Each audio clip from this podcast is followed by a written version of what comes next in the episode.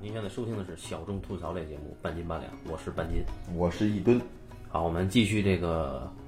在远在这个大洋，哎还不是大洋彼岸哈，是大洋彼岸不是大洋彼岸啊啊，是是另一头了。我们是大西洋沿岸，对不对？啊啊！对对对对对，然后在远在迈阿密啊，跟大家打个招呼啊。那么我们接下来说的电影和一些事儿呢，也都会跟迈阿密相关啊。我这刚喝了一瓶啤酒啊，终于找到了美国我认为比较好喝的、能够下咽的啤酒，推荐给大家。我看看这个啤酒名字叫什么啊？叫云令 and Son Incorporation 啊，这个是 Traditional Lager 啊，American's oldest brewery，哎啊，我这种发音啊，大家原谅一下啊。但是我鉴于我刚喝完酒呢，那么这期节目里边我会啊披露一些呃鲜为人知的一些事啊。那我们今天聊一个跟迈阿密直接相关的影片啊，由伊顿先生推荐。哎，它的名字就叫《迈阿密风云》。哎，对对对，一提起迈阿密风云，大家一定知道，因为这个有我们的大演姐员啊参与啊，啊，是我姐姐巩俐演的。哈哈，对对对对，哎，这个确实是本家啊。哎，呃，那个为什么要推荐这个片子呢？因为它发生在迈阿密。 在当时啊，不是因为来迈阿密嘛，就是来之前的时候就想，是吧？要不要应景是吧？聊一点这个这个电影。这最早的时候，昨天上次我们聊那个，一夜风流，对对对，然后是为了这个应这个之前说的那个好莱坞爱情片的景，结果没想到《一夜风流》还哎真好发生在迈阿密啊，起点是迈阿密。这后来对吧？可见我们节目这个主播的无计划性啊，哎，后来是啊，呃迈阿密风云嘛，对吧？它就肯定会发生在迈阿密。哎，对，所以我们就下载了这部电影，哎，然后就看了，看完之后我们就决定哎聊它啊。啊，当然那个我还没有看完啊，就是很久以前看过，然后你本来很久以前看过， 很久以前看过，但是跟没看一样，因为那时候就拖着看一些细节，知道吧？你啊一就些段落啊哈哈哈哈啊，啊，就看就看巩俐是吧？然后这个这次呢也没来得及看，因为我们呢现在在这儿呢不是一个纯旅游啊，嗯我们 还有一些公干。这个，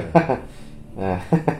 哎，深度学习一门课叫不要脸，哎，然后我们呢，这个因为行程安排的太满，你知道这个我们每天的这个 business 活动啊都很多啊，这个比如说呃走红毯啦，啊，对对对，拍照啦，哈哈穿西装啊啦，当然这些呢呃与我们无关啊，啊，呃基本上呢我们都是脱团活动了啊，很多很多东西我们都自己掏腰包了啊，嗯，因为你不脱团吧，实在有点傻逼啊。比如说这个什么什么什么节期间啊，他安排的这个行程啊，里边明明说好了啊，我们今天去这个沙滩，结果就改成了去房地产，是哎去看房对吧？哎，明明说好去这个大沼泽公园，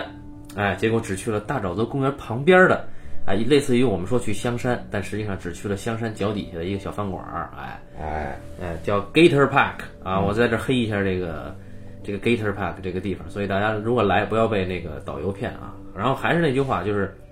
我很庆幸之前我去出国去玩啊，从来没跟过团啊。那这次呢，确实见识了一下这个团的操性啊。那大家能不跟团呢，尽量不要跟团啊。只要是中国，只要是这个中国人带中国人带的旅游团啊，他导游也是中国人，哎，景点呢也是可能是中国人参与开辟的还是怎么着，我也不知道。啊反正呢，就我这次看那个他那 g i t Park 里边有鳄鱼表演嘛，跟我们那儿一个水库的景区的鳄鱼表演性质是一样的，啊，毫无差别。嗯，哎，我觉得对对吧？对吧？大家花着刀了是吧？那当然，人家这个就是这个表演者啊，还是有一点水准的。啊哈对，啊，对对对对，哎，人家真敢摸鳄鱼，哎哎，敢摸鳄鱼，然后话还挺多啊。哎啊，虽然我们都听不懂哈、哎，当然呢，还有一些就是这个关于我们这次来本来的目的本身的事儿，待会儿我们细节呢在其中再慢慢披露啊。嗯，对，相相信大家一定会很喜欢。就本来我们不想提这件事儿的，嗯，但是呢，现在有好多媒体呢都都转载了这个 这个这个商务活动啊，这个都已经转载了这个消息，所以呢，这个事儿藏呢是藏不住了，哎，但是藏不住了呢，有些事情呢就必须要说清楚。嗯就我对别人说吧，我都其实是说不着的，但是对于我们半斤八两的听友们来说，我觉得至少要澄清一些东西。哎，那具体有多傻逼呢？我们待会儿再说啊，先、先这个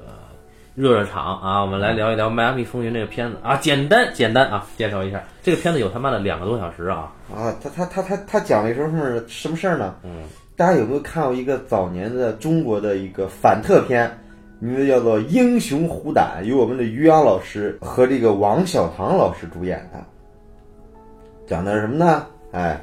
讲的是一个我英勇的这个这个这个共中共党员啊，要潜入到这个敌这个这个这个敌匪内部去反特啊，然后呢，对吧？就像杨子荣一样啊，成为一个国民党的特派员。哦，啊，去个反特，然后呢，在那个敌人内部呢，和这个美艳的女特务啊，哦王小棠演的女女特务干什么呢？跳恰恰舞，哦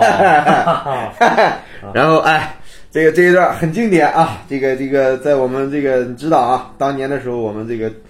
这个这处于一个禁欲的时期啊，你很难看到一个性感冷艳的美女形象啊。但是我们王小棠老师，当然王小棠老师现在你就不要搜她现在的照片了啊，可能和当年那个人哈、不太对应啊。但你可以看到当年的时候，哎，曾经有这么一个特务形象啊，所以说很多人啊，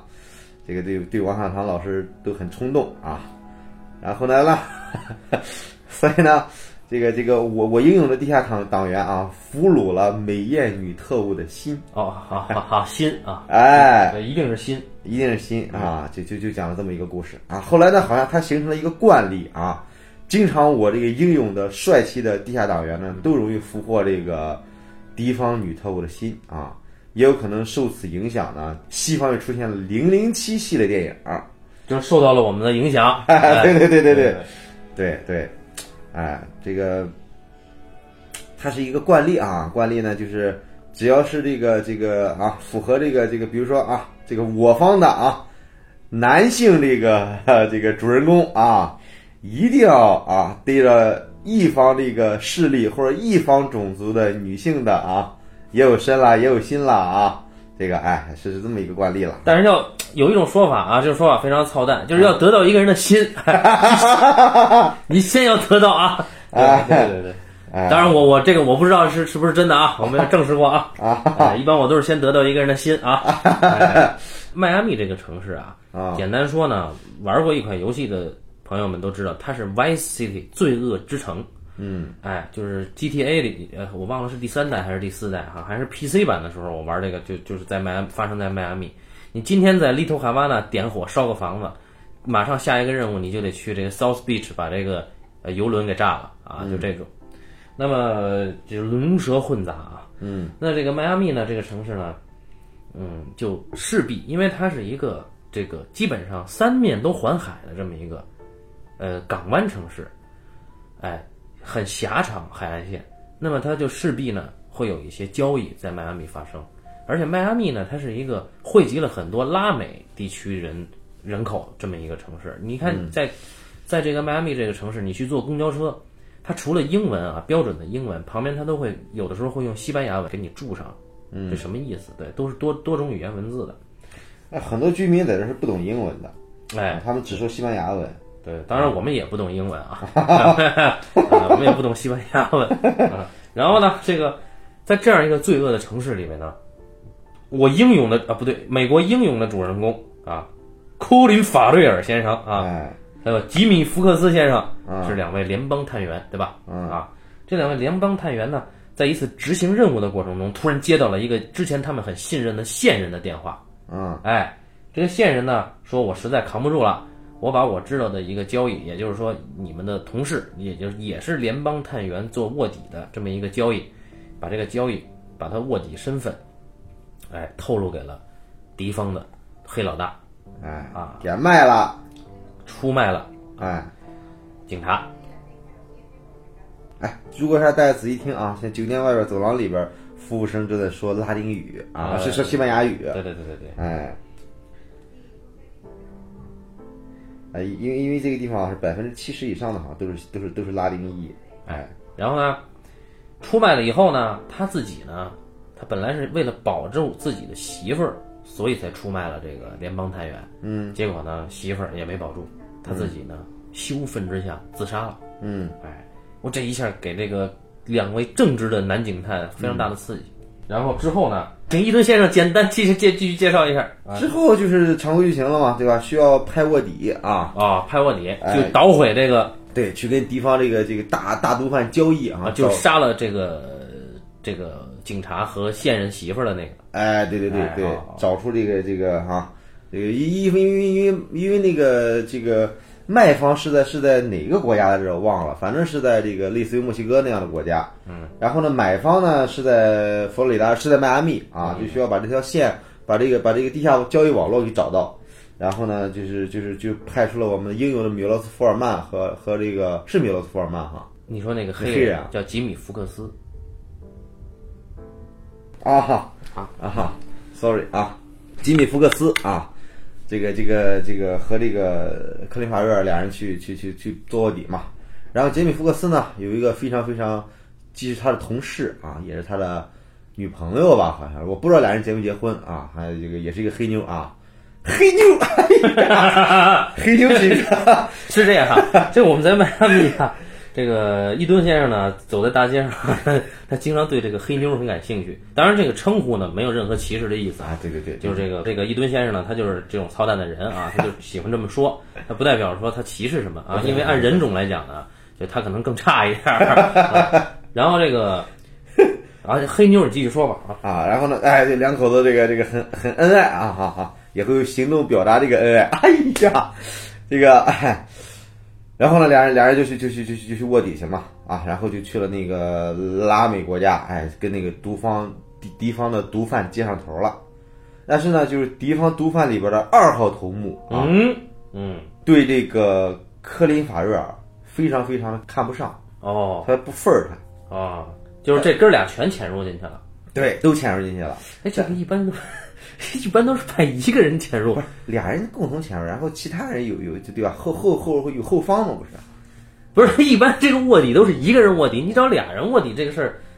他就谈就是这这俩人是是作为这个啊独，这个一般都是独立。你看这《无间道》，我就一直在想这个问题。你说你一个曾志伟派了这么多人去做卧底啊啊，这里边显然不安全嘛，啊！对吧？你你当然后都是单线哎联，系的他他他为什么要拍两人做卧底呢？啊。因为这个《迈阿密风云》啊是电视剧改编的，人家电视剧里边就是一黑一白，哦，哎你这就不能就一个人了嘛，对吧？说俩人一定要双线行动。哦好哎好好好，去了，然后呢，就是这个嗯这个这个科林法瑞尔啊，发现这个敌方这个这个二号头目的，对对对这二号头目发号施令的一个女的神秘女人，是巩俐演的，哎，俩人一下嘚儿对上眼了。嘚儿啊， 然后呢，因为这个 FBI 给这俩人做假身份什么做都天衣无缝，所以说呢，这个这个这个毒毒毒贩呢查这两人的身份查不出什么来，对吧？觉得这两人身份还是可靠，所以说呢，就巩俐跟他的姘头呢，就槐头是真正的这个毒枭大佬嘛，巩俐跟他的姘头呢就决定跟这个科林法瑞尔这这兄弟俩合作，哦，哎，但是唯一不妥的地方呢，就是他们这个手下就是看不上科林法瑞尔，哦就是不喜欢， 对。其实特别喜欢他，哎，然后呢，初次合作呢，就运输了一大票毒品，嗯，当然肯定很顺利了嘛，对吧？克林法瑞尔这边有这个 FBI 罩着，是吧？肯定很顺利。然后呢，就就达成了这个合作。然后克林法瑞尔还顺便追帮他们追缴了之前大批失窃的毒品，还给了他们。然后克林法瑞尔说，作为交易，嗯，哎，我就还给他们，但是呢，我要跟你们进行长线合作。哦，就想就想挖出这个真正的幕后大佬来啊！这时候还到底合作不合作呢？说我们回去商量。但是克林法瑞尔呢，过去跟巩俐说说，不管下次合作不合作，我觉得既然我给你，对吧，帮你帮了你这么一大忙，我是不是可以跟你喝一杯酒呢？ 哎呦喂，哎呀，巩俐说你的快艇能开得快不快啊？这克林法瑞尔说很快啊。巩俐说我试试。然后俩人开着快艇滋溜去了哪儿了？ 这不是，我觉得一顿先生用这些词吧，都是比较容易让人产生一些不好的遐想。他去了哪儿呢？去了哈瓦那，不是 Little 哈瓦那啊，是真正的哈瓦那啊，古巴的哈瓦这那。一过海就到了对岸哎，哎啊，，对，因为我们知道这个这个迈阿密这地方啊，是是美国最南端的一个最东南端的一个城市，哎，像昨天他们旅游去了一个什么岛，我忘了哈，就那个岛呢是美国最南端的一个岛，所以他们这地方离古巴特别近，你经常可以在店里面买到古巴雪茄啊，真的假的咱不知道，反正是能买到。再一个，它为什么会毒品泛滥，会那个什么呢？因为它多国交界地啊，很容易出事儿，哎，所以说呢，嗯就就就就，对吧？所以这个这个这个什么，然后去了哈瓦那之后，哎，克林法瑞尔跟巩俐就好了，哦不止好了，好哦哦哦还又好了一回，哎呦，下 个又好了，还还又好了一回，啊啊这个这个电影儿已经变质了啊！哎，然后然后然后对吧？ 然后然后就就就就就好了，然后然后准备第二次交易，嗯，就是第二次交易的时候，二号二号头目一直看着这个二爷啊对二爷一直看着谁不爽嘛，啊，一直看格林法瑞尔不爽嘛，终于看他爽了呃，也也没看他爽，然后呢就决定搞诡计，哦。 哈哈就那这个时候，请问杰米福克斯干嘛去了？呃就就就杰米福克斯在外边可能可能泡吧之类的吧，杰杰米福克斯对吧，一直在在谈生意嘛，谈 business 啊哦，啊，结果呢在在在搞诡计的时候呢，呃就把这个杰米福克斯的媳妇儿给绑了，嗯，绑票，哦然后呢，这时候我们就看到了一个熟悉的场景啊，把这个这个 哎，把这个黑妞啊捆绑在那儿，然后呢身上，然后背上绑了一大圈炸弹，嗯，炸弹是什么？是不是手机操控的哦，啊？当然，手机操控是后来才才揭露出来的哈。然后呢，这个交易，这个交交易一半儿，这这时候这个这个哈，这个这个怎么办？哎，这个对吧？然后就就就赶紧这个吉米福克斯和这个科林法瑞尔啊还有他同事就放弃了交易，前去解救了他这个女同事啊，也是这个吉米福克斯的女朋友嘛。嗯结果呢，刚解救出来，那二爷发现他们解救出来了，嗯，然后二爷直接给给给这边打了个电话，就给点炮了。哎，哦直接那炸弹砰就给炸了。嗯，哎，吉米福克斯的女友就被炸了啊，哦，紧急送往了医院啊，生命垂危。就死了的都是黑人啊。呃，没死。哦啊然后这边巩俐啊，巩俐就就就就巩俐就知道是是这个二爷捣鬼嘛。啊，结果呢，那二爷呢又把巩俐跟科林法瑞尔好了的事点给了大爷，哎呀哎呀，巩俐也逝世了啊。二爷真操蛋。哈哈， 对，然后呢，最后二爷说说咱们，但但是但是现在呢，就科林法瑞尔他们依然掌握着所有的所有的祸，还都在科林法瑞尔这边。哦，那这片子就可以结束了。最后最后还没得把坏人打死呢。哦，然后科林法瑞尔说不不，这这交最最后一来个交易，对吧？跟跟 FBI 什么大家准备把他们一窝一窝端。哦，哎，但是呢，因为按照毒方的按照敌方的这个这个套路呢。先告诉你一个交易地点，临到交易的时候再转移地点，这样 FBI 就没法设陷阱。哎，他们都是这样的。没法埋伏啊，我们都是这么干的嘛，对吧？最后就说说这样，你们到时候交易的时候拖住他们，啊，我们这人呢赶紧去，我们临临场就对方肯定也也打算埋伏要干掉科瑞克林法瑞尔他们，啊啊啊！对吧？然后 FBI 就去，我们去之后找到他们的狙击手，然后最后跟他们火拼，哦，就是我们那个包围之外再包围。哎，哦啊，对对，嗯，结果呢啊，结果最后呢，这个敌方呢挟持了巩俐啊，那巩俐不就是敌方的人吗？啊，但是敌方就知道巩俐哦跟克林法瑞尔好了嘛，就用此来要挟克林法瑞尔，啊，对对吧？然后然后经过对吧？但克林法瑞尔最后对吧？不为所动是 吧？ 对，一方激战啊，哦一方一大这个这个激战之后呢，哈嗯，这个巩俐当然也发现了科林法瑞的真实身份了啊，巩俐伤心欲绝，但科林法瑞二话不说把巩俐带到了绑到了安全地点，啊，然后联系了这秘密联系人，把巩俐就给送走了啊，哦一对恋人啊，哦哦哦。挥泪告别啊。另一方面呢，吉米福克斯呢在医院里边啊，发现他的女友呢也好了，这个电影就结束了。好人打败了坏人，哎，所以这么一说呢，你说这片子居然有两个多小时，两两小时两小时二十分钟是吧？对对对对，对啊，我好像觉得这片子好像一小时二十分钟就能搞定哈。我觉得一分二十分钟都用不了啊。哎，他这特豆瓣特特别喜欢铺排一些东西。对对对，这覆盖最后你发现没什么用。对嗯哎，他这个这个豆瓣评分呢五点几，就我我是觉得这个分数有点偏低啊，但是呢，我是觉着，呃，六七分儿应该还是可以的，六分儿多起码还是可以的。嗯嗯嗯，就再一个这片子吧，就是这个导演他所有片子啊都有个特点，就整体片子很平庸，就都是这分儿啊。对，但是呢会有特别特别出色的亮点，而这些特别特别出色的亮点呢，你又很难发现，哎，哦所以总有慧眼识珠人发现，哎，于是成就了很伟大的作品，啊，比如说，哎，我们的诺兰导演，啊哎，这个诺兰导演是哪一部影片 就是发现的多呢？啊这个诺兰导演啊，这个这个，他这个《黑暗骑士》啊，打的诺兰导演最负盛名的一部电影。哎，对对对对对，啊，小丑啊，哎，对，如果你发现如果没有迈克尔曼，就是这个《迈阿密风云》的导演，嗯，也成就不了《黑暗骑士哎呀，》，哈，啊真的是这样， 真的是这样。然后你发现这个这个就是这个《黑暗骑士》里边各种各种各种抄这个这个迈克尔曼的地方，那确实比他处理的更好一点，是不是？啊，确实处理当然处理的更好了，啊，但是呢，他的创原始创意出发点都是从迈克尔曼这儿来的。嗯，哎，这很了不起。你就像古龙一个小说里边，对吧？出现了一个江湖上出现了一个头等高手啊，啊我们的主人公，然后呢跟一个高手对决的时候，把敌方给干掉了，然后敌方就问说：“你说说你你你你你的师傅是谁？”然后他说：“我的师傅是，比如说是半斤。哦，”然后哎，不对，半斤是二号货色吧？ 哈哈哦，呃，八两，然后老老高，是吧啊，哈， 一票人啊，呃，你为他说说，哎，不对，这帮人都是二号货色嘛。我学着他们的短处，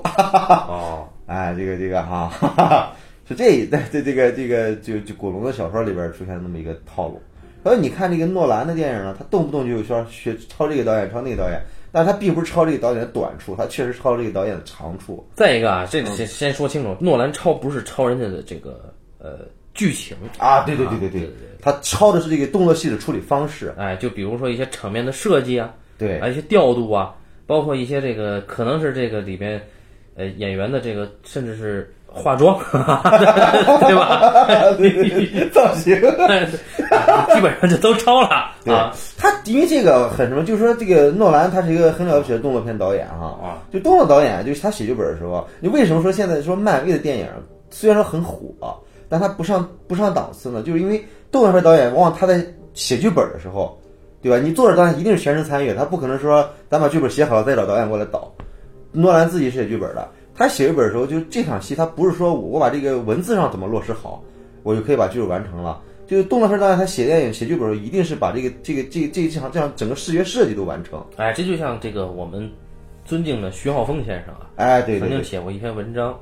就分析这个胡金铨电影跟张彻电影的区别。哎哎，胡金铨呢是自己设计动作，哎，呃，和他的剧情、人物设计，包括这个人物的心理是统一的。对，但张彻呢，他有另外的自己的动作指导。哎，对对对对对。然后拍无锡的时候，哎，B 组导演你就来拍吧，啊哎，咔咔就打完了。所以这徐浩峰老师的动作片呢，基本上都是他自己设计。对，所以好的这个动作片啊，你发现不存在武戏和文戏的差别，所有嗯的武戏都是文戏。对，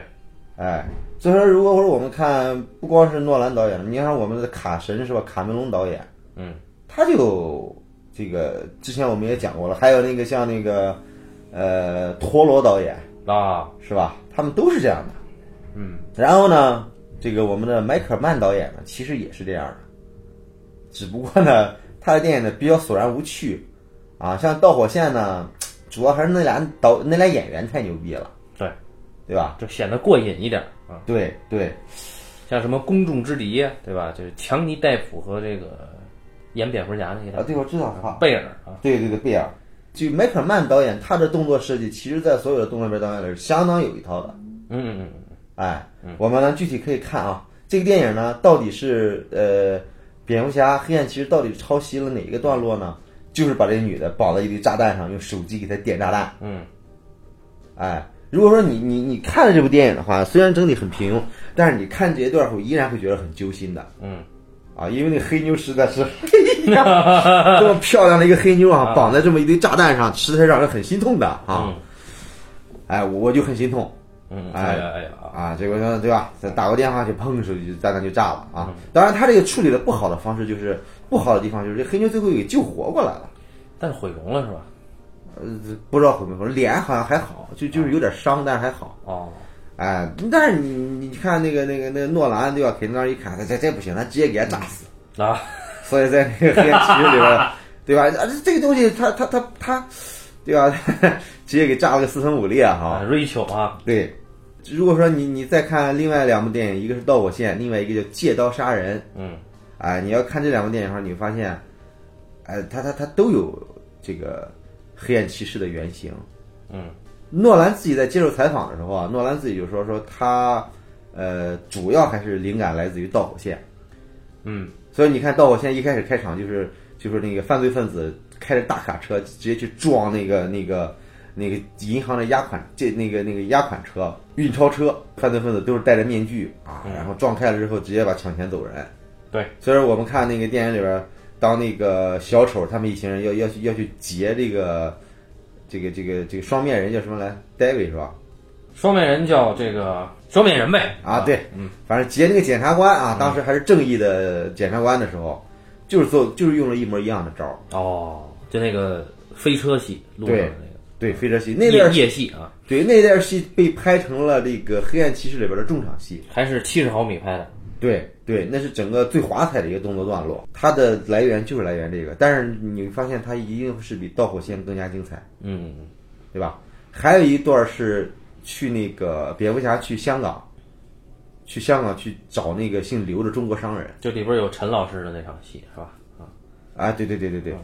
去逮那个中国商人。嗯，然后呢，在在那个香港的时候，有在在在那个在一个那个那个办公楼上，全是落地玻璃，嗯，对蝙蝠侠和敌人展开大战那场戏，这场戏就是完全来自于那个亮汤演的那个借刀杀人。那就亮汤还是吉米·福克斯啊，对，两人借刀借刀杀人是最后的最后的动作戏。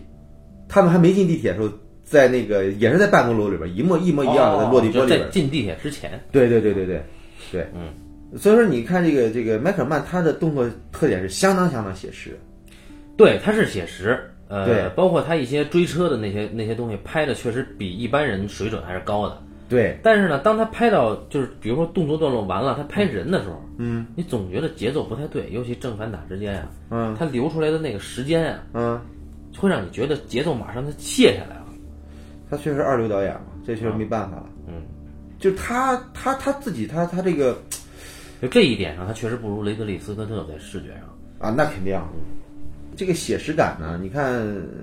他他他不会说像迈克尔贝一样对吧，打得那么花里胡哨，嗯，他就追求很实在的一个写实感，就是说就是说大家这技战技战术的分工，嗯，对吧？就就怎么干，怎么那什么，这非常非常写实。因为诺兰本身自己也是一个，诺兰自己是很写实的一个导演，所以说呢，他抄这个学习这个迈克尔曼哈，啊，学习出了大师风范。哦，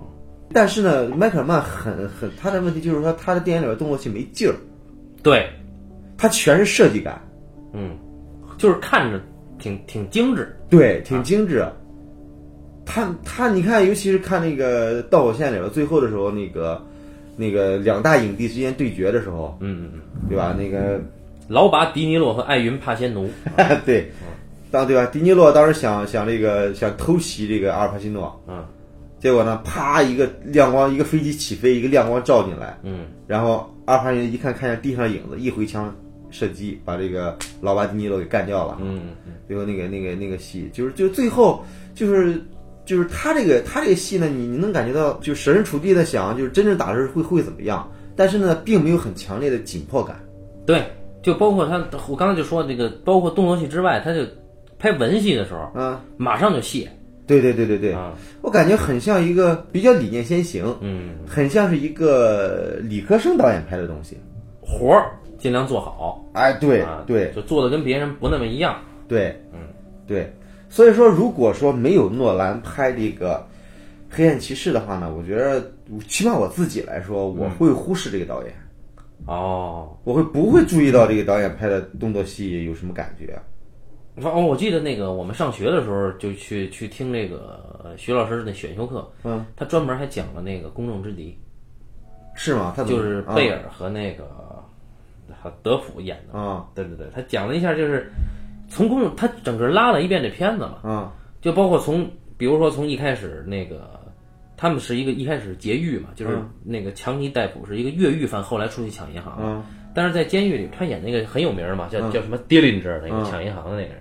他他一开始讲这个监狱，就是说你光拍这个监狱的环境，嗯，和这里边监狱人的状态，他就分析说这个迈克尔曼确实拍得好，嗯对，但是呢就差那么一点点嗯啊，但是但是首先他肯定了人家觉得已经拍得很讲究了，嗯，嗯这是对，不管是色彩的，还有构图的，嗯，这个拍法包括剪辑都都算讲究的，嗯，再再比如说，后来就有一场戏，那那里边相当牛逼的阵容，那个女主角就迪林这儿的女朋友是那个玛丽昂·嗯对戈利亚嘛，对。然后出来哎以，后你发现这个这个诺兰不仅他致敬，还用人家的女主角啊。啊，诺兰好像老喜欢用马良格利亚嘛。那是后边吧，啊，对啊，啊，然后这个啊，不是不是只有那一个吗？盗盗梦空间不是吗？ 《盗梦空间》和那个《蝙蝠侠三》不都用了这个吗？啊，蝙蝠侠三也有是吧？对啊哦哦哦演大反派嘛。好，然后那个，呃，这个德普跟马良·格利亚在这个舞厅跳舞，有那么一场戏。哎，哎，其实这两个人呢，你看就是包括两个人离开的时候，这哎这个时候用这个风的效果，就让这个俩人变得浪漫，嗯，这是好的。嗯，但这俩人在舞厅里边跳舞的时候呢，那光不是特别讲究，嗯，就把这个歌利亚当时跳舞的时候是要交际舞嘛，要把一一一一只手搭在贝尔的肩上嘛。嗯，结果因为光的关系，那只手显得特别瘦骨嶙峋。然后徐啊老师的话说：“你看这是异形儿啊！”哎，所以所以就是他他老是设计的想法挺好，但是可能有些细节是失控的。啊，啊，而且有的时候就是，比如说在部署那那个贝尔是警察嘛，嗯贝尔去最后部署怎么抓这个 Dillinger 的时候，嗯那个文戏就是，包括对白的那个节奏一下就掉下来了嗯啊。嗯，当时好像记得徐老师还在调侃，就说说这个，哎，这个黑白时代好莱坞，嗯，因为那个那场戏特别有设计的是，呃，德普在电去看电影儿，他在电影院里看的是，好像是盖世枭雄，嗯啊，就正好那个是一个黑帮片，嗯然后外边儿是贝尔在电影院外边儿部署怎么抓他，嗯，所以黑白片跟现在这个彩色现现实时空的这个是相互剪的。嗯啊，然后这里边这人的说话的这个节奏是不一样的，因为大家知道好莱坞黑白时代，嗯人说话特快，嗯对白多嘛。嗯然后这这边你看贝尔说话就特别慢，就像一个、这个可能是这语言不太发达的一个人在这说嗯话的，哎，所以这个徐老师说，你看这个那个时候可能是因为对白多，所以说话特别快，嗯这个时候贝尔说话太慢条斯理的，这个这时间早就过去了啊，啊，对，可能是因为对白少，对，就区别开了。嗯但后来我刚才在看这个《迈阿密风云》一开始的时候，追车戏完了，他们那个线人在大桥边上、嗯跟这哥俩，嗯这一黑一白的警察在这对峙的时候，嗯明明这场戏应该很紧张的，嗯，因为你想这个线人的处境是什么？老婆，嗯，他是为了老婆去出卖了警察，嗯而且还有可能还得罪了黑帮，嗯啊，黑帮还不一定能够放过他老婆。嗯，他这样一个处境，然后现在又被两个警察给堵在那个大大大桥边上，嗯旁边都是一一就是呼啸而过的汽车嘛。嗯，好，那你像你光讲出来这已经很紧张了，嗯但他不是，他拍正反打打的时候呢，有些镜头吧都是手，嗯基本上都是手持嘛。嗯，手持拍的时候呢，他有些镜头用的特别长，嗯而且呢，他视觉变化又特别弱。嗯所以一下你就掉下来了。一等到线人突然一下想要自杀撞那个卡车的时候，嗯你一点都不觉得特别这个事儿特对你冲击特别大，嗯显得就你感觉就已经睡着了，突然来这么一下，来这么一下你也没觉得是真是一下，嗯，你就觉得哦，就是哦嗯，啊，他这个他这电影整体拍的特别怪。嗯呃，他可能他自己有自己的追求哈、他、你看这个这个电影整个颜色了什么都特别像是高清电视，甚至都有点 DV，啊啊啊，因为当时的时候是数字时代刚起来嘛。就是水准还没有达到，呃，不是水准还没有达到。如果说你你就他自己追求的就不是那种电影的颜色和电影的效果，嗯，因为《迈阿密风云》是个电视剧啊，对，早年就是一个电视剧，但是但是他这个呃，他这个他这个其实有点很挑战观众的审美习惯，嗯嗯呃，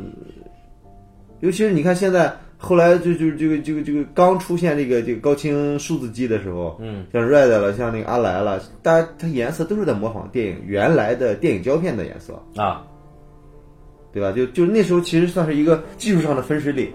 所以说估计啊，麦凯曼自己，我我觉得这麦凯曼自己对于事情一定是有极大想法的，嗯，他可能是觉得这个时候可能他他意识到电影电影的改变，他可能觉得电影可能是在往他认为的方向在在改变，所以他就拍了一个他认为电影未来，对对对对对，那这个对想他法，好像这不太成功哈，对吧？这这不光他不太成功，像我们对吧？所谓的华语大师李安导演啊，呃，哪个？一百二十帧嘛，哦哦对吧？一百一百二十帧，你如果你看的时候，就它那个颜色了，什么整体了，也完全不是电影的颜色。哦，就我们习惯的电影的颜色。对，确实不是习惯的，但是就是一百二十帧这个东西，我觉得还是就这尝试本身是很有意思的。对对对对对，是很有这个这个一百二十帧比那个比那个比他原来那个迈克尔曼的尝试可是往前走了一大步。对对对，而嗯且就是它确实涉及到了人物的心态的一些表表意，对对对对对，这个很很了不起的。对对嗯，其实好像这个片子基本上说的差不多了，是吧？对。不过我我是觉得，就我我对诺兰是特别让人佩服的嘛，就是这这种导演，嗯还有你看、呃徐老师，就是他们特别能善于从这些对吧，感觉很一般的电影里边能发现出，就这个这种敏感度是一个对优秀创作者具备的。嗯，一般我们讲就是说，呃，一般的电影研究者或者说是这个看电影的人，他他就是好片子就是好片子，坏片就是坏片子。对对对对对对，啊，就对我我就可能有些人就我只看什么欧洲片，我就看好的，嗯，坏的呢我我就过了。对对对对，嗯，但是很少就是说，呃，当你真的到专业分水岭的那个时候，嗯，你看到一个不那么好的片子的时候，嗯，你依然能够看出它的亮点在哪儿，嗯，这是一个专业从业者应该有的素质。但是至于你能不能做到像他们这种敏感度，那那是另一回事儿了。对对对对对嗯对，你你你现在就像昆汀一样，我操，昆汀看烂片儿可太多了。对，尤其香港的，啊，对啊，你他动不动往上把他他他的他的十佳里边会出现天下第一拳那样的电影，嗯，呃，那那他一定是有特别特别独到之处的。对，哎，当然所我就是我们这次来参加的这个这个这个这个活动哈，啊它里里边烂片也很多啊，基这个基本上就没有不烂的片子啊，啊，啊，而且当然这里边获得这个提名并且最终获奖的片子呢，我觉得片方自己可能也未必知道他们提名获奖了。对对对，所以这这这个我们我们对吧？崔永小崔不是最近一直在报影视圈的这个洗钱，当然小崔报的都这都是大事儿哈，大料。啊对，像我们这就无人问津了。对对对对对，但是呢，确实有些事儿呢，还是要要很有趣，说出来就可以给大家提供一些创作的素材。对，哎，啊，你比如说我们为什么来呢？那是因为就是我们这个之前这个伊顿先生啊拍的这个网络电影儿哎啊，这个网络电影呢要参加这个这次的这个活动，哎，那么就这次这个活动呢，就官方给了这个提名，就是说你这个、这个伊顿先生这个片子拿了两项提名，嗯，我们本来报名报的是四项。啊报的是最佳原创剧本、最佳导演、最佳影片和最佳剪辑。嗯，然后最后官方给了两项提名，这是有证据的啊。嗯，官方给了两项提名是最佳影片和最佳新锐导演。OK，那来吧。然后来了以后，哎，这个呃作为一个电影节目，我始终认为你这个不管是什么样的节，高低，你最核心的环节是展映。哎，然而这个这个活动呢，它没有安排任何的专业展映，它就是什么，就是在一个五多星功能会议厅，哎五星五星酒店里边有一个小的多功能会议厅，一个商务投影啊，你就在这儿展吧。哎，展映的时候呢，组委会呢也不管啊，那么就要要由我亲自的去跟这个官方去沟通啊，就这个官方还不是组委会官方啊，是这个迈阿密电影节官方的那那帮拉美人。然后沟通来沟通去呢，是我亲自解决这个技术问题，我在那儿放映，还有另外一个参加展映的影片还是我来帮他放映的。最后呢，放映完了以后呢，我们的官方的组委会呢，他也不保没有这个保护版权的意识啊，你放完了你你管一下对不对？你比如说这片源，你是不是要删？啊，对不对？是是我去删的啊。然后呢，放映的时候呢，基本上他也不做什么宣传，好，只有几个外国人来看。当然，我很欣慰是外国人来看了啊，大概有个五六个，呃，也加上一些我们国内来参加这个活动的资深演员和这个曾经的就是教授们啊，也也来看。看完了以后呢，外国人虽然不多啊，但是确实报以了热烈的掌声啊，并且说这个片子，尤其是有那个电视节官方的那个那有两个年轻人觉得这片子真的很不错，然后还还要了联系方式，啊，然后包括我们来参加的资深演员老师们也觉得这片子非常好啊，哎呀而这个这个让本来就是特别愤怒的伊顿先生得到了平复啊，哎，对，和也和粉丝偶尔有一些互动 啊没没有这回事儿啊，因为丫的睡觉去了，是我一人盯着的啊。啊，我睡觉的时候其实互动的，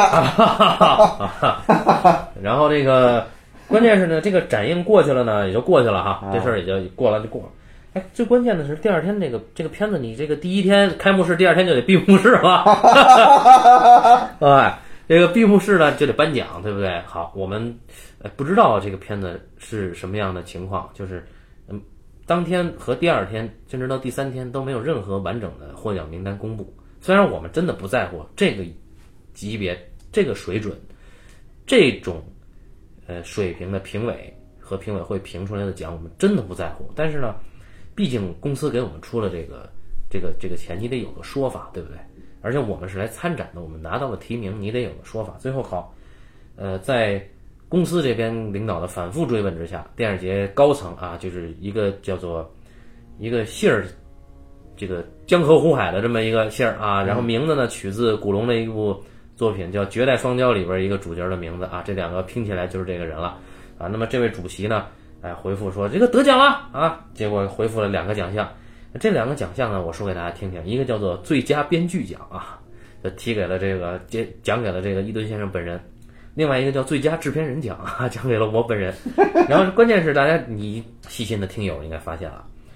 这个我们官方提名没有这两项，然后组委会当时这个发布的这个官方的这个奖项呢也没有这两项，好，也就是说我们得到了两个不存在的奖，嗯啊。然后，呃，当然这个这里面就还有其他很多很多了啊。当然这里边包括我我我也我也向我也给这位主席致了一封公开信，啊，当然还没有公开了啊。那么我在犹豫这件事儿是不是要公开。那么公开信里边我质疑了展映，质疑了评委会，你你这个评价体系是什么？评价标准是什么？评委的评语又是什么？然后当时我们提名的奖项你颁给了谁？我们可以不得奖，但你颁给谁，你要给一个评语，对不对？为什么他能得奖？然后我们为什么要颁给我们没有提名的不存在的奖？这个要给一个说法，对吧？啊，然后，呃，他呢后来就给我领导回复了半天，就反正说一大堆，说我们不能公布这个评委会的 评委标准啊，我们也不能公布这个这个，反正就不能公布。说我们第一次办电影节难免有不完美之处，我说这个是太无耻了，就是不完美这个词不能随便用的，你这叫不及格，离不完美还有他妈十万八千里呢。呃，坦白讲，我觉得他你不及格也不能不能算，因为他这个办电影，他就不能算是办电影节。啊你坦白来讲，这个事情就是在骗。嗯，因为我们知道之前也报报过那个什么杨幂得了什么什么海外某个电影节的最佳女主角，嗯，对吧？我们都知道会有这么，你像戛纳也有华人单元，对对对，为什么呢？这个东西就是依附于这个电影，迈阿密确实有个电影节。就就对美迈阿密美洲电影节，对这个电影节的可能水准不高哈，但人确实是一个电影节。对对对对然后呢，依附于它的华人单元和这电影节本身其实没有半毛钱对关对系。对，叫啊。对其实没有半毛钱关系。那为什么要做这个呢？对吧？首先，电影节是怎么挣钱的？就你只要报名，你就能你就能提名，你只要提名，你只要交钱，你就可以来每周玩一圈，然后你可以给你一个奖。嗯，这个奖本身呢和你的评奖体系统没有任何关系，因为评委也是过来玩一圈的。对，评委、我高度怀疑评委没有看过这些片呃，子。不可能看过，他就不可能看过，因为片子所有片子好几百部片子提名了，你上哪看去我们来看看评委都有谁啊？啊？哎，这个这是第八届迈阿密美洲电影节暨电影节华语电影峰会这个官方手册上啊，介绍了部分现场评委，哎，其中一位就是著名表演艺术家啊，他这个参加过一些什么 表演啊，这然后还有一个加一级导演电影协会会员啊，他代表作有什么 等等等等，哎，这个特邀评委啊，这个。毕业于什么什么某某电影学院文学系啊，知名代表作有什么 啊，还有特邀评委啊，什么编剧、导演，不知道是什么啊。当然还有一些特邀明星嘉宾啊，比如说这个，哈哈，我就不想说什么了啊。啊哎，然后这个关于具体的评委呢，呃，目前呢还不知道，但是主席团啊，那有有有有些人还是比较有名的，尤其是这个牵头评委会的，比如说电影评论家、电影评论学会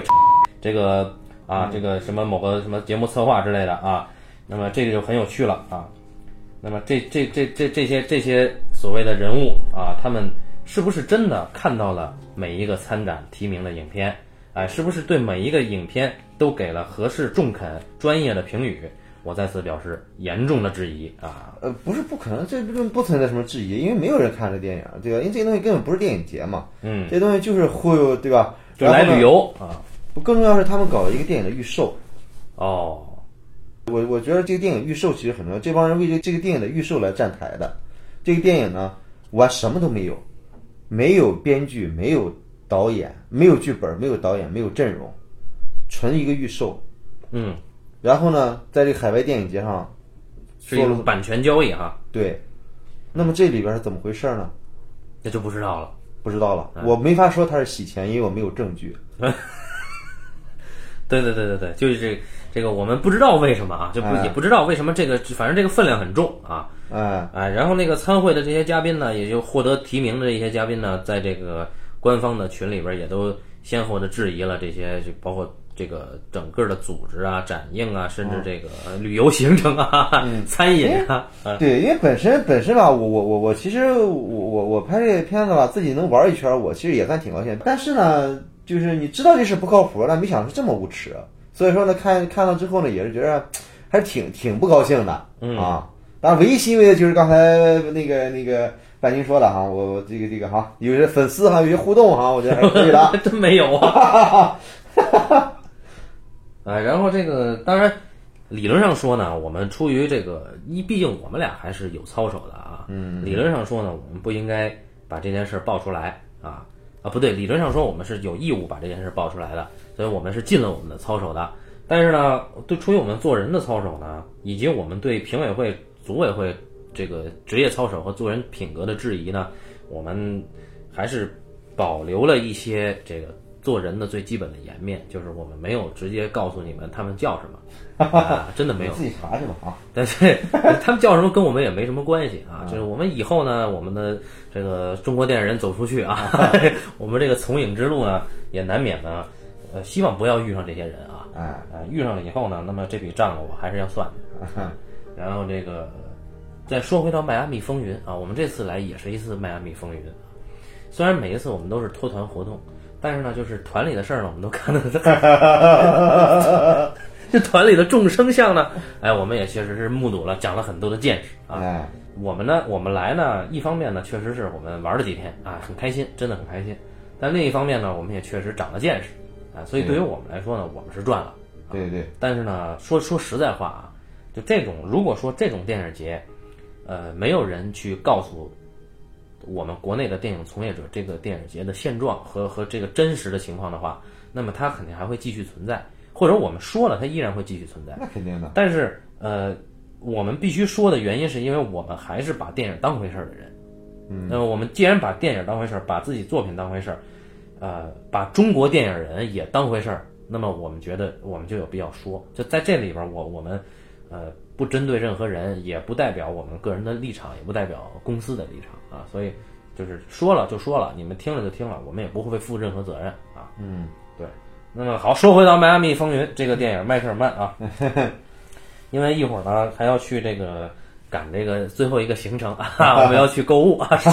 ，shopping，shopping 啊。 啊啊！对对，对虽然亲说 爱的粉丝们，有没有什么需要我帮你们带的呀？哎，虽然说今天本来说有有有有一个安排，就是这个安排本来今中天国电影人去买房啊！哎 今天的行程呢，在手册上是这么写的：这个八点从某酒店出发，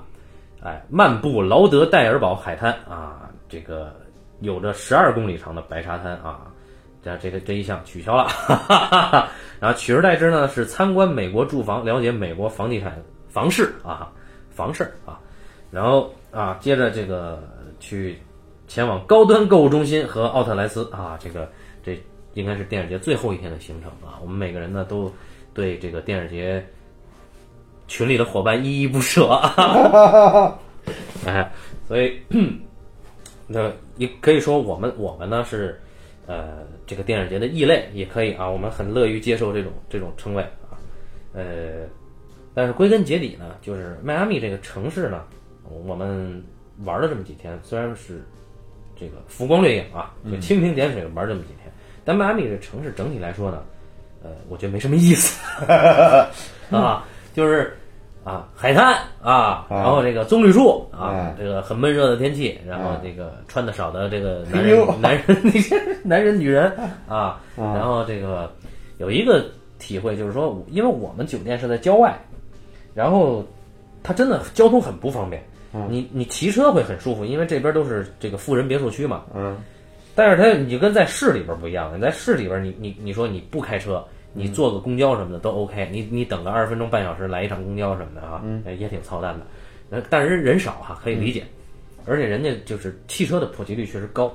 但是你要在郊区，像我们俩就是，比如说昨天走的快死了 啊，然后才找到一个公公交车站，然后发现人家发车的时间是半个小时以后 啊，这实在受不了了啊。所以就是体会就是，在美国没车肯定不行，嗯啊，美国对于你首先他人少啊，但是呢，就算他人少，你看他并不限制自己这个汽车，嗯所以这个其实对说到环保，它对空气污染的贡献，美国还是挺大的。嗯啊，当然也并不是说你其他国家某个国家发展电动自行车，嗯，这就对环保有贡献，因为你电动车充电电来自于哪儿呢？嗯，还是来自于火电厂发电嘛。嗯，啊，我总有一种想法，就是如果我这辈子要是骑了电动自行车啊，嗯，可能我这辈子就画上句号了。啊，就这个气质，这个感觉就是这样的。当然，这里没有瞧不起骑电动自行车人的意思啊，嗯，但是一个一个地方，如果你普及了电动自行车的话，我总觉得这个地方是欠发达的，嗯，就不是一个真正发达，并且不是一个真正能够呃让每一个人能够安心遵守交通法规，能够安全的行走在这个这个城市里这么一个情况。所以哎就是说到《迈阿密风云》这个电影儿 啊，科林·法瑞尔那个演员还是不错的。对，为什么这哥们儿演什么都一样呢？哎，就是呃啊，谁都是，你像摩根·弗里曼是吧？那更演，我来的时候坐飞机呢，没得看嘛，就这就只能找有中文字幕的看啊。嗯然后因为来回坐的是那个美航，然后看这个呃一个影片，叫这个《圣路之死》，哎，啊，《圣路之死》好像是啊，嗯就是那个傻逼龙虾那个傻逼导演，那个就是为什么这么骂人家呢？就是说这这个这导演特别喜欢拽一些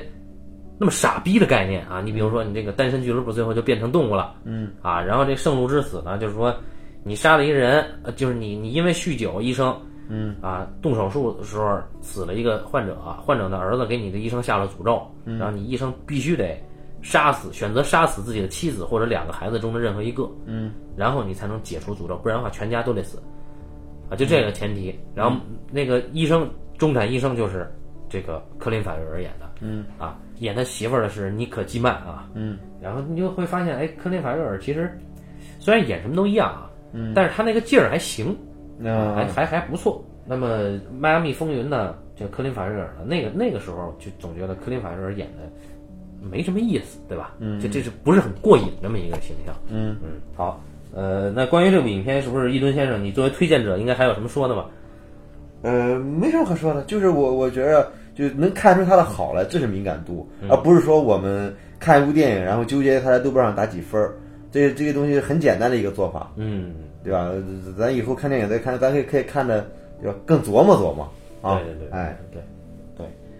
然后关于这个刚才说的这个啊，这个提名啊、获奖那些事儿呢，我本来已经写了一个函要拒绝这个奖，但后来发现是没用的，因为人已经发出来了，你知道 吧？哎，而且而且关键是他发之前我不知道我们得了什么奖，你知道吧？哎，所以这个没辙啊。那么就是如果大家能听到这期节目啊，那么说明我还是有缘的啊啊。那还是那句话，就是我们的官方公众号啊，已经正式确定是你可以搜“半斤八两抡电影”这几个字啊，这个“抡”就是的抡大锤的“抡”啊，嗯，哎，而不是那个 eight and a half，eight and a half 哦英文名字是是备用号啊。啊，也不要搜成半斤八两撸电影，啊哈哈哈， 半斤八两撸电影，将来也许会开啊。好，